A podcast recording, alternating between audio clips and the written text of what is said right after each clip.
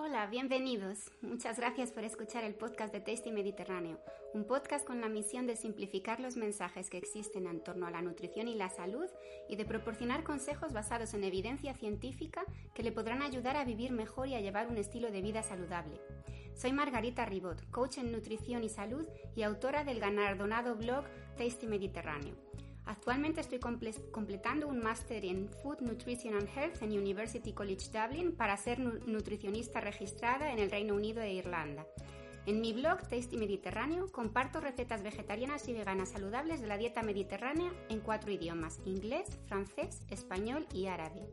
Creo firmemente que el mundo sería un lugar mejor si la población llevara una alimentación más saludable, considerando también el impacto que eso tiene en nuestro planeta. Tengo el honor de, haber hablado en la sede de las Naciones Unidas en New York de la importancia de las legumbres en la dieta mediterránea con motivo de la primera celebración del Día Mundial de las Legumbres y de ser considerada una influencer clave de alimentación y salud de la Unión Europea por el Consejo Europeo de Información sobre la Alimentación, IUFIC. En cada episodio de este podcast entrevistaré a diferentes expertos en el campo de la nutrición y la salud para que juntos podamos potenciar nuestra versión más feliz y saludable.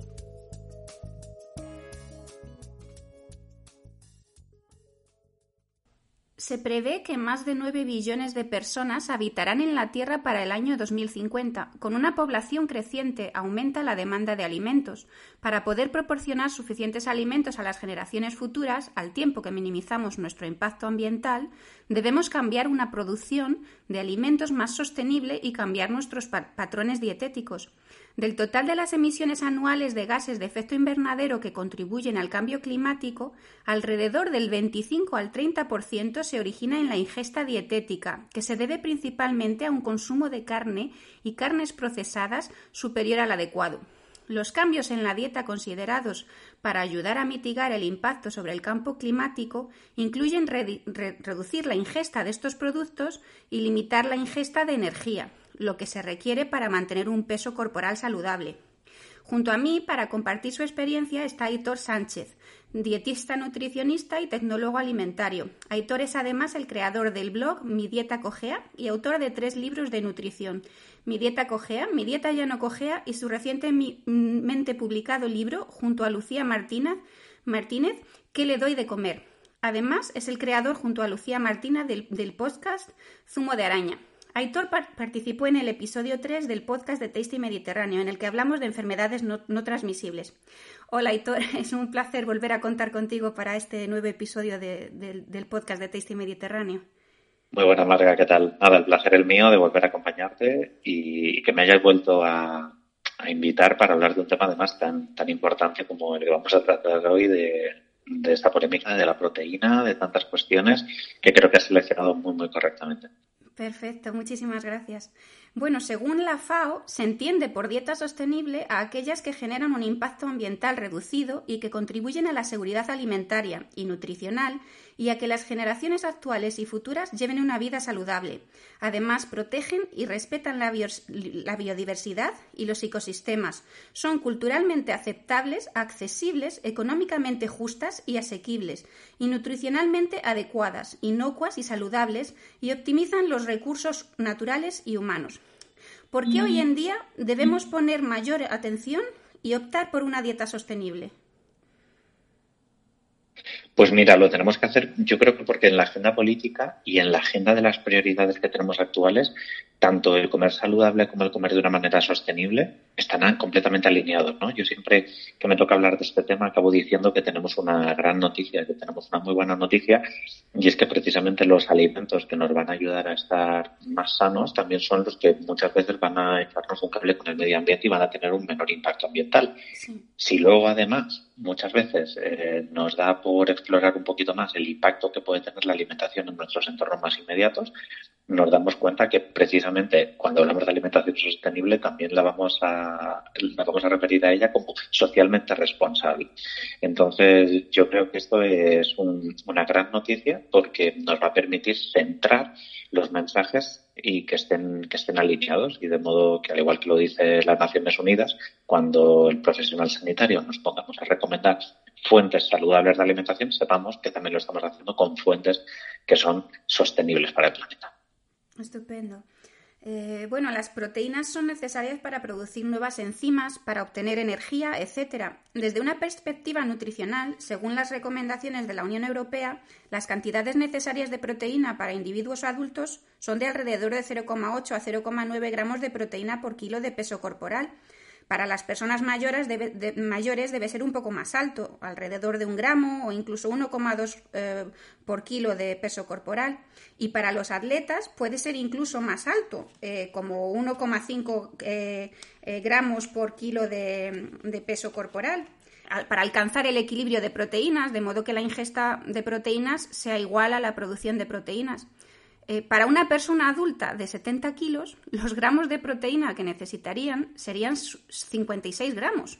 Y muchas personas piensan en la actualidad que necesitan más proteínas de las que, de las que realmente requieren. ¿A qué crees que se debe esto? Bueno, se debe a, diferentes, a diferentes elementos. Claramente hay, hay algunos que, es desinformación en cuanto a precisamente la palabra que has dicho, Marga, y voy a hacer hincapié, a la necesidad de proteína. Nuestras necesidades de proteína están cubiertas porque no son cantidades muy exigentes. Eh, esas cantidades que has dicho de, de 0,8 o incluso un gramo son muy fáciles de, alcanzar y digamos que, en un contexto como el nuestro pues, pues se ha facilitado bastante con, una dieta además occidentalizada es fácil llegar a esos niveles de, proteína. El tema es que habría que estudiar un matiz y que las necesidades de proteína no necesariamente tienen que ser las cantidades óptimas de proteína dentro de una alimentación. Y aquí vemos como en algunos casos y también para el perfil, depende de qué tipo de objetivos tengamos en la alimentación, como puede ser una, nutrición deportiva o puede ser a lo mejor eh, nutrición en mayores o una mejora en la composición corporal. A lo mejor quedarnos únicamente en las necesidades no sería lo más óptimo, Aquí tendríamos que analizar, por lo tanto, que hay veces que, la gente con la nutrición no busca únicamente cubrir sus requerimientos, y busca conseguir otros objetivos. De ahí que a lo mejor pueda ser interesante en algunas estrategias aumentar la cantidad de, proteína. Que sea imprescindible por nuestras necesidades, pues no, no va a ser imprescindible. Eh, esta podría ser una, una de esas motivaciones por las que me, preguntas, Marga, pero luego también hay que analizar claramente que tenemos un boom de, de proteína, ¿no? Al igual que hace dos décadas había muchísimo hincapié sobre la importancia de tomar muchos hidratos de carbono, muchos hidratos de carbono que eran la base de la alimentación. Ahora estamos viviendo unas campañas muy intensas de la importancia que hay en tomar más proteína, más proteína, más proteína. Que, insisto, puede ser interesante en algunos casos, pero no siempre está justificado. De acuerdo. Eh, y bueno, si una persona tiene un problema con el riñón, con, una función renal disminuida o deteriorada, como podrían tener muchas personas mayores o diabéticas, la ingesta muy alta de proteínas podría perturbar e incluso empeorar la situación. Es la hipótesis principal de que una ingesta alta de proteínas directamente podría ser perjudicial para los riñones. ¿Por qué las proteínas, si son consumidas en, exceso, son malas para los riñones? ¿Es, ¿Es debido al grupo amino de las proteínas que contienen nitrógeno? Bueno, verdaderamente esto es una hipótesis que se está intentando mejorar poco a poco y década tras década. Eh, creo que ese discurso era como la hipótesis inicial, ¿no? que, además parecía que tenía todo el sentido, ¿no? Se hipotetizaba un exceso de proteína, pues va a sobrecargar más el riñón o va a sobrecargar más el, hígado, porque son eh, órganos que intervienen en su metabolización. De todos modos, lo que viene siendo el consumo alto de proteínas, alto, y no estoy hablando de excesivo, sino un, consumo alto, un poquito una dieta hiperproteica, se ha visto que es segura a, medio y largo plazo y además es algo, es algo lógico, ¿no? a mí siempre me gusta poner la metáfora de que una dieta alta en proteínas genera mayor esfuerzo al riñón y al hígado, al igual que hacer deporte también genera mayor esfuerzo a nuestros pulmones o genera mayor esfuerzo hacia nuestros músculos, ¿no? Porque al fin y al cabo hay que lidiar con esa sobrecarga, pero no tiene por qué ser patológica, no tiene por qué eh, incurrir siempre en un problema para, la salud. En el caso hepático, o más bien lo, lo, que ahora mismo se está viendo, los últimos papers que son muy interesantes en enfermedades renales, eh, están un poco más relacionados y especialmente con el origen de la, de la proteína.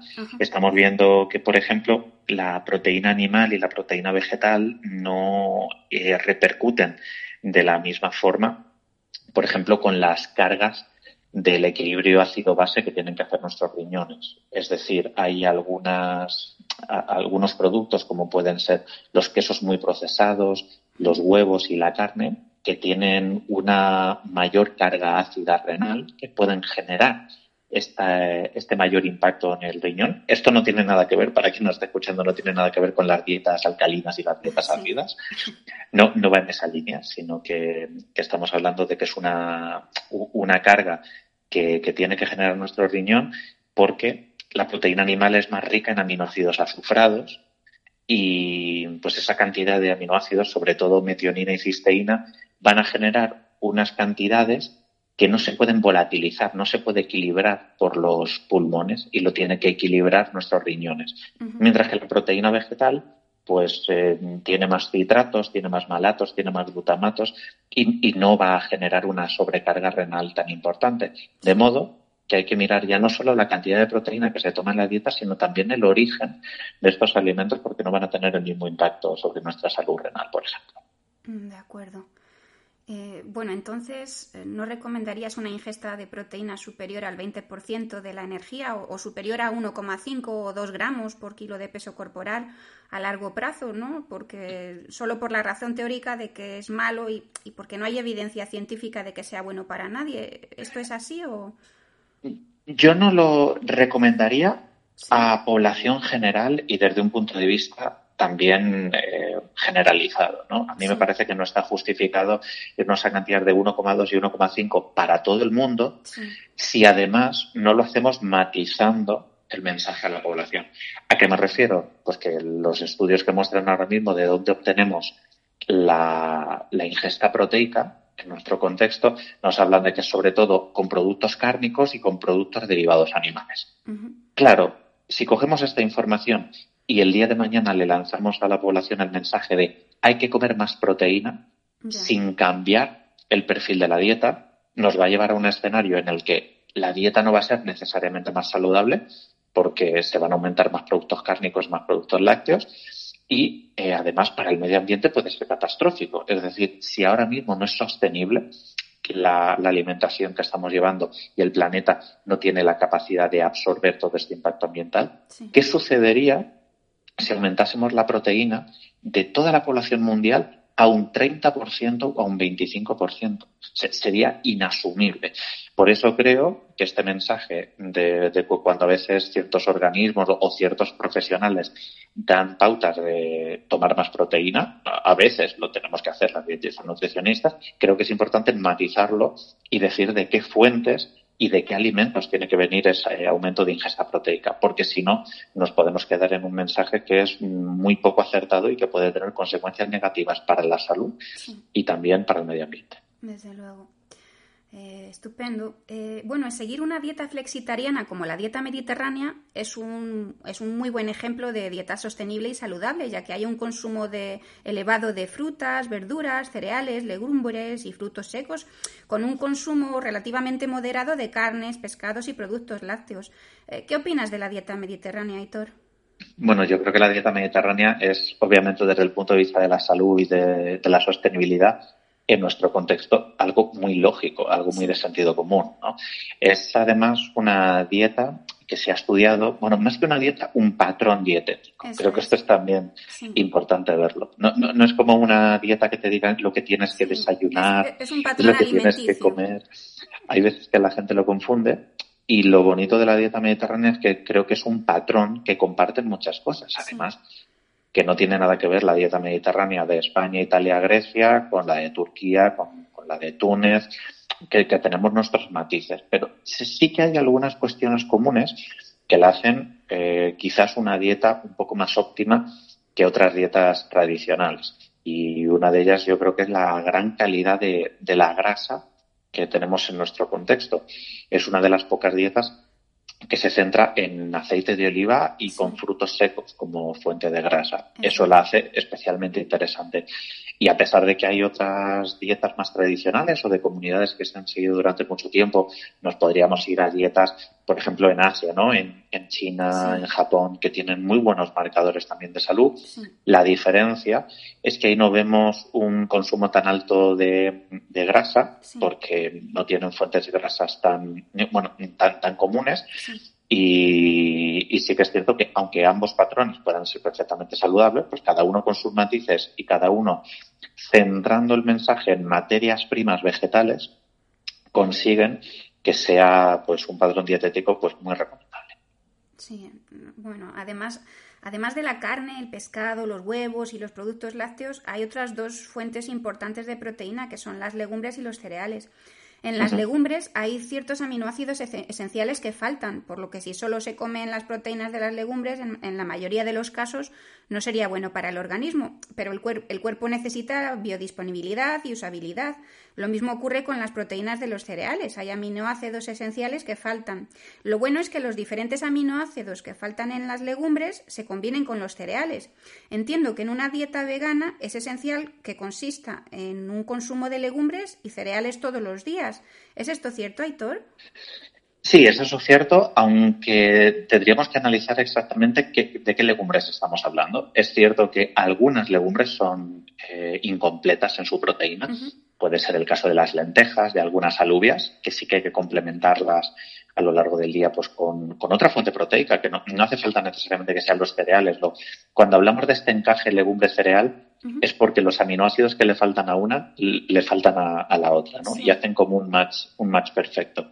Pero si, por ejemplo, en una dieta, en un patrón vegetariano, eh, bueno, mm, eh, vegano, se, se, consume otra proteína de calidad, aunque no sea el cereal, eh, también se estaría complementando esos aminoácidos. Pongo un ejemplo, la lenteja es incompleta, pero tú puedes comer lentejas por la mañana y si esa noche tomas una proteína que también es completa de la legumbre, como podría ser el tofu, ¿no? porque la soja sí que tiene proteína completa, también estarías haciendo esa complementación de aminoácidos sin necesidad de recurrir a los, a los cereales. Ah, Hay algunas legumbres que tienen todo el perfil de aminoácido completo.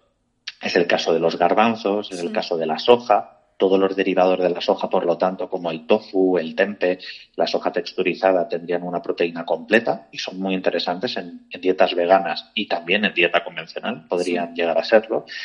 Y creo que ese sí que sería el mensaje eh, importante sobre la proteína en dieta vegana, porque la legumbre sí tiene esa capacidad de ser una fuente proteica interesante y recurrente, mientras que los cereales, a pesar de que tienen también su aporte en proteína mucho menor, por supuesto que, las legumbres, han tenido un papel fundamental durante el desarrollo de la humanidad. Todas las grandes civilizaciones se han construido alrededor de un, de un consumo de cereales. Centeno trigo en Europa, arroz en Asia, sorgo mijo en África, eh, más maíz en, América. Siempre el cereal ha dado esas dos cuestiones, ¿no? La energía que se necesitaba y también un mínimo de proteína que, claro, que, a lo mejor ahora se nos puede quedar escaso y que con mucha probabilidad hoy en día con una sociedad tan sedentaria sería más importante enfatizar el mensaje en las legumbres y no tanto en los cereales al ser un poco más energéticos. De acuerdo. Eh, bueno, y desde una perspectiva ambiental, aspectos como el, el, método de cultivo, la región geográfica, el método de transporte, las condiciones de cultivo afectan mm, fuertemente el impacto ambiental de los productos alimenticios. ¿Nos podrías hablar de los beneficios de las legumbres como un buen ejemplo de, alimento saludable y sostenible? Sí, pues mira, el mejor ejemplo de las legumbres, a, pesar de lo que dices, Marga, que es completamente cierto, ¿no? que el método de producción, el transporte de dónde traemos un alimento es importante, eh, mm. es importante, sobre todo cuando comparamos alimentos de la misma gama. Es decir, eh, si vamos a consumir legumbre, mejor que sea legumbre europea y que no sea legumbre norteamericana, porque nos estamos ahorrando todo ese transporte que, obviamente tiene un impacto ambiental. Efectivamente. De todos modos, ese, eh, a nivel de cómputo global, en la huella ecológica, ese transporte muchas veces es eh, como minúsculo cuando atendemos a otros cambios que podríamos hacer en la dieta, como puede ser precisamente el hacer elección de fuentes proteicas vegetales frente a fuentes proteicas animales. Es decir, eh, haciendo un cómputo global, la carne de cercanía, es decir, si consumiésemos una carne de cercanía, obviamente, de, un método de cultivo, el convencional, ¿no? El intensivo. Por ejemplo, cerdo, cerdo cultivado en España, cerdo cultivado en Europa, que más del 90% es una, es una producción intensiva. Es, ese método de producción sería más impactante para el medio ambiente que traer una legumbre de fuera, incluso de, lejísimos, como podría ser de Argentina o traer una, una soja de China. Porque el impacto ambiental que tiene la carne frente a las legumbres se estima de media en que es 10 veces más impactante.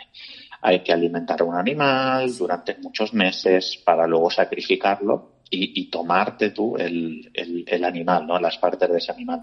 Lo, lo, que plantea también una alimentación sostenible, un cultivo sostenible, es que si en lugar de criar a los animales durante meses con grano, ¿no? Con, o con muchas veces legumbre, si la tomamos directamente los humanos, si estamos hablando de, por supuesto, comida que, que podemos asimilar los, los humanos, como cereales y legumbres, es muchísimo más sostenible que, que otras cuestiones. Ahí está el gran papel de sostenibilidad de la legumbre, porque puede hacer que una dieta tenga incluso hasta 10 veces un menor impacto ambiental.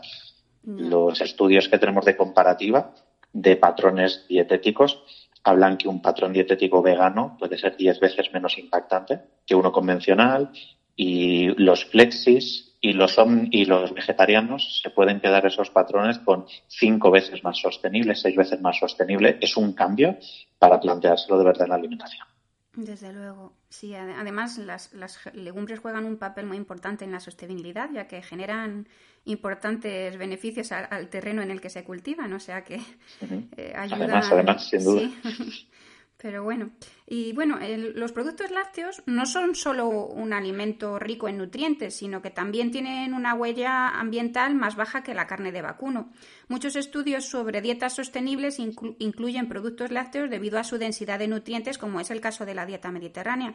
Entre los productos lácteos, el yogur y otras leches fermentadas en particular están asociadas con muchos beneficios para la salud más allá de la nutrición. El consumo regular de yogur ah, se asocia con una mejor calidad de la dieta, una mejor ingesta nutricional, un mejor control de peso y un menor riesgo de varias enfermedades crónicas como la diabetes tipo 2.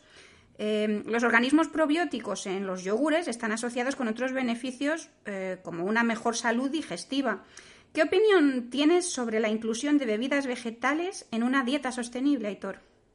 Vale, pues eh, la, inclusión de las dietas, de las bebidas vegetales en una dieta sostenible la hacen per se más sostenible. Es decir, cuando se compara el impacto ambiental de una leche convencional, de un mamífero, de vaca, de oveja, de cabra, es mucho más impactante que, que las leches que puedan salir pues, de origen vegetal, arroz, avena, almendra, frutos secos, obviamente, pero esto es derivado a lo que he explicado antes hay que tener en cuenta, por supuesto, que las bebidas vegetales no son sustitutivos directos de la leche, es decir, no, no tienen las, las, mismas propiedades nutricionales.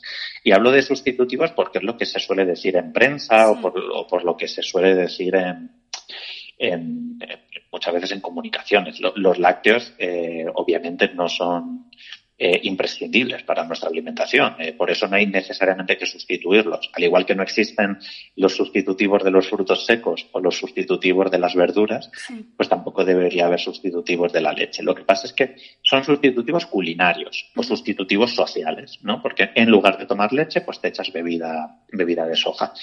Eh, el papel obviamente que juegan ahora mismo yo creo que es el de acercarnos hacia una alimentación que pueda ser un poco más sostenible y que no sea tan dependiente de la, de la industria, de la industria láctea en este sentido. Yo pienso ya, si incluyésemos desde el punto de vista de la salud, que las bebidas vegetales sobre todo nos están aportando un plus en no tener que caer con tanta recurrencia en la leche. Y sí que quizás en un patrón flexi o en un patrón mediterráneo, yo sí que le veo quizás un poco más de hueco a los, a los yogures, ¿no? Porque las leches fermentadas sí que pueden tener una función un poco más interesante, siempre y cuando sean sin azúcar, ¿no? Que esto también hay que matizarlo, que la gente, esto es un, un error comunicativo que muchas veces tenemos el personal sanitario, ¿no? Que a veces se dice lácteos, ¿no? Y, lácteos, eh, dentro de lácteos caben muchos productos diferentes y no todos tienen un perfil nutricional sano. Y lo mismo con los yogures. A veces a población infantil, sobre todo, se le ha recomendado yogures cuando el 95% de los yogures que se consumían eran azucarados. Entonces hay que matizar muy bien la comunicación. Mm. Y, yo pienso que si se enriquecen las alternativas vegetales para asemejarlas a la leche de vaca, eh, yo creo que alcanzan una densidad de nutrientes muy parecida a la de la leche de vaca, ¿no? Y además siguen conservando la ventaja ambiental. Sí, bueno, completamente. De hecho, bueno, yo acabo recientemente de, reformular una, una, familia de bebidas vegetales y, lo hemos hecho con todas las, intentando solventar todos los fallos que tenían las bebidas vegetales eh, durante la última década. Uno de esos fallos o, errores era muchas veces que estaban formuladas como bebidas demasiado azucaradas, ¿no? Con mucha cantidad de azúcar, casi buscando el batido en lugar de una bebida de consumo preferente, eh, de consumo recurrente, perdón. Nos encontrábamos también que no siempre tenían pues cantidad de calcio o de vitamina D con, completas. Luego también hay que analizar algo desde el punto de vista crítico, pues la bebida vegetal va a tener las mismas propiedades que su materia prima. ¿A qué me refiero? Si haces una bebida vegetal de almendras y, o, de, o de otro fruto seco, ¿no? Pues lo que te vas a encontrar es que va a tener propiedades de, fruto seco. Si haces una bebida de arroz o de avena, tendrás propiedades de cereales. ¿Qué es lo que se parecería más a, la leche convencional? Pues algo que fuese más completo, una legumbre. Y por ese motivo la bebida de soja es la que es ahora mismo la más similar a, la de a la de vaca convencional, especialmente si está enriquecida en calcio y vitamina D, que a mí me parecería pues lo, lo más fundamental. Estupendo. Y bueno, aunque los cambios en la dieta, como reducir el consumo de carne a ingestas adecuados, podrían ser beneficiosos tanto para la salud como para el medio ambiente, existen otros conflictos potenciales entre los objetivos ambientales y de salud. Por un lado, el pescado se considera muy saludable por ser rico en ácidos grasos omega 3, pero por otro lado está la sobrepesca, que representa una seria amenaza para el stock de peces actual. Además, se necesitan soluciones innovadoras para reducir el desperdicio de alimentos, ya que un tercio de los alimentos que se producen acaban en la basura. ¿Qué recomendarías, Aitor, para resolver esta situación? Bueno, desde este sentido, yo, lo veo claro. El mar ahora mismo necesita un respiro, un respiro muy importante. Hemos estado haciendo modelos de pesca completamente insostenibles, ya no por, el impacto que teníamos sobre las propias poblaciones de los bancos de peces, sino sobre el impacto que hemos hecho sobre el propio ecosistema marino. Hay veces que prácticas muy agresivas han erosionado los suelos marinos, han desplazado el equilibrio que tienen también pues diferentes depredadores y, diferentes equilibrios ecosistémicos que han hecho que, que, ahora mismo se esté perdiendo biodiversidad en los mares. Mm, desde el punto de vista nutricional, podemos decir que se toma una cantidad de pescado suficiente y abundante. Es decir, España además está a la cabeza mundial junto con otros países como Indonesia, Portugal, Japón de consumo de pescado. Fomentar más el pescado todavía en España no tiene una justificación nutricional. Puede tener una justificación comercial o gastronómica porque se quiere fomentar ese sector, pero nutricionalmente no hace falta más pescado en España. Mm. Eh, cogiendo el guante de lo que tú me dices y analizando lo medioambiental, yo creo que aquí lo que tiene un gran hueco para solucionarnos ese aporte de ácidos grasos saludables y también que sea compatible con la sostenibilidad es la mayor presencia de semillas y de frutos secos. Que obviamente ejercen un papel muy interesante. Creo que cada vez es más común encontrar en nuestras dietas frutos secos y semillas que antes no estaban. Yo, creo que en España antes solo se conocían las, las semillas de girasol y las semillas de calabaza. Y ahora tenemos, pues, la, gente toma tahini, que es sésamo, la gente también consume semillas de chía o semillas diferentes que, como el lino, que nos pueden aportar muchos, muchas propiedades interesantes. Mm. Y, al respecto del desperdicio de alimentos, porque se, pierde un tercio de los alimentos que se producen, eh, ¿qué, opinas de esta situación? Bueno, pues esta solución creo que tenemos. Fíjate, Marga, que yo soy siempre el, una persona que traslada mucho las responsabilidades eh, muchas veces a los gobiernos y, también a, las grandes empresas. Pero resulta que en el desperdicio alimentario, una, uno de los, de los actores que tiene más peso en el desperdicio alimentario es el propio consumidor. Es que más del 40% de la comida que se tira se tira en hogares. esto es grave. Yo, yo creo que muchas veces que tenemos una distorsión en la percepción de dónde se tiran los alimentos. Creo que la gente ve el supermercado o ve la restauración como que se tira demasiada comida en los restaurantes o en el súper, cuando verdaderamente no es así, cuando son de los actores que menos comida acaban desperdiciando.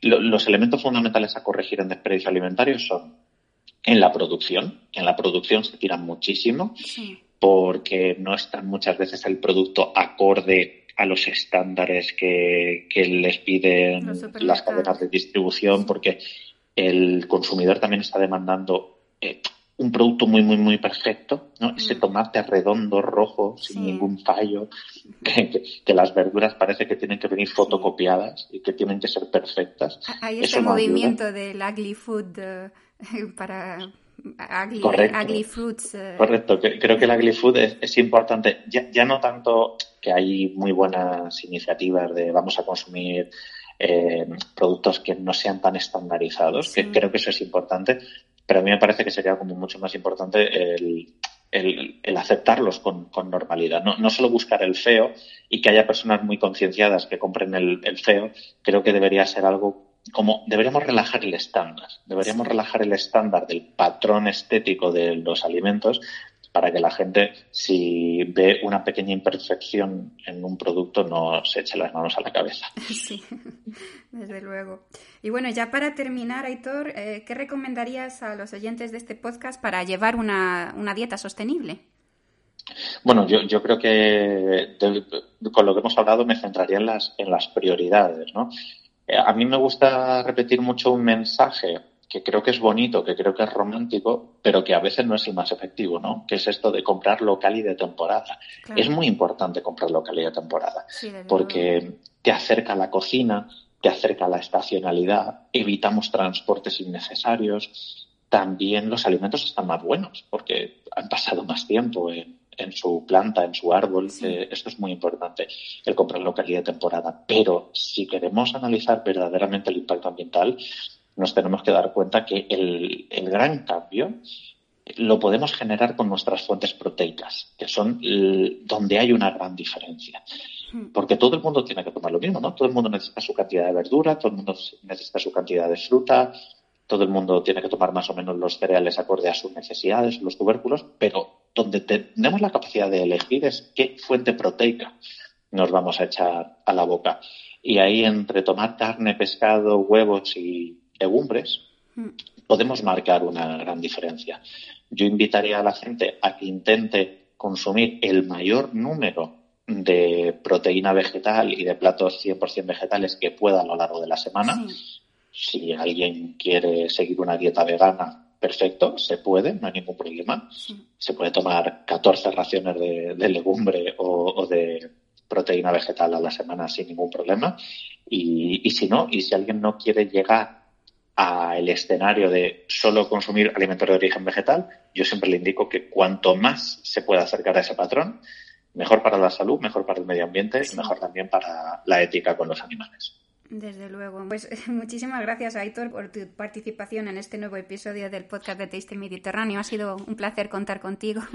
Nada, un placer siempre charlar, charlar contigo, Marga. A pesar de que he tenido que retrasarte un poco la grabación, pero vamos, que ya sabes que, lo que necesites por, por mi parte y, y charlar contigo siempre, siempre es un placer. Muchísimas gracias, Aitor.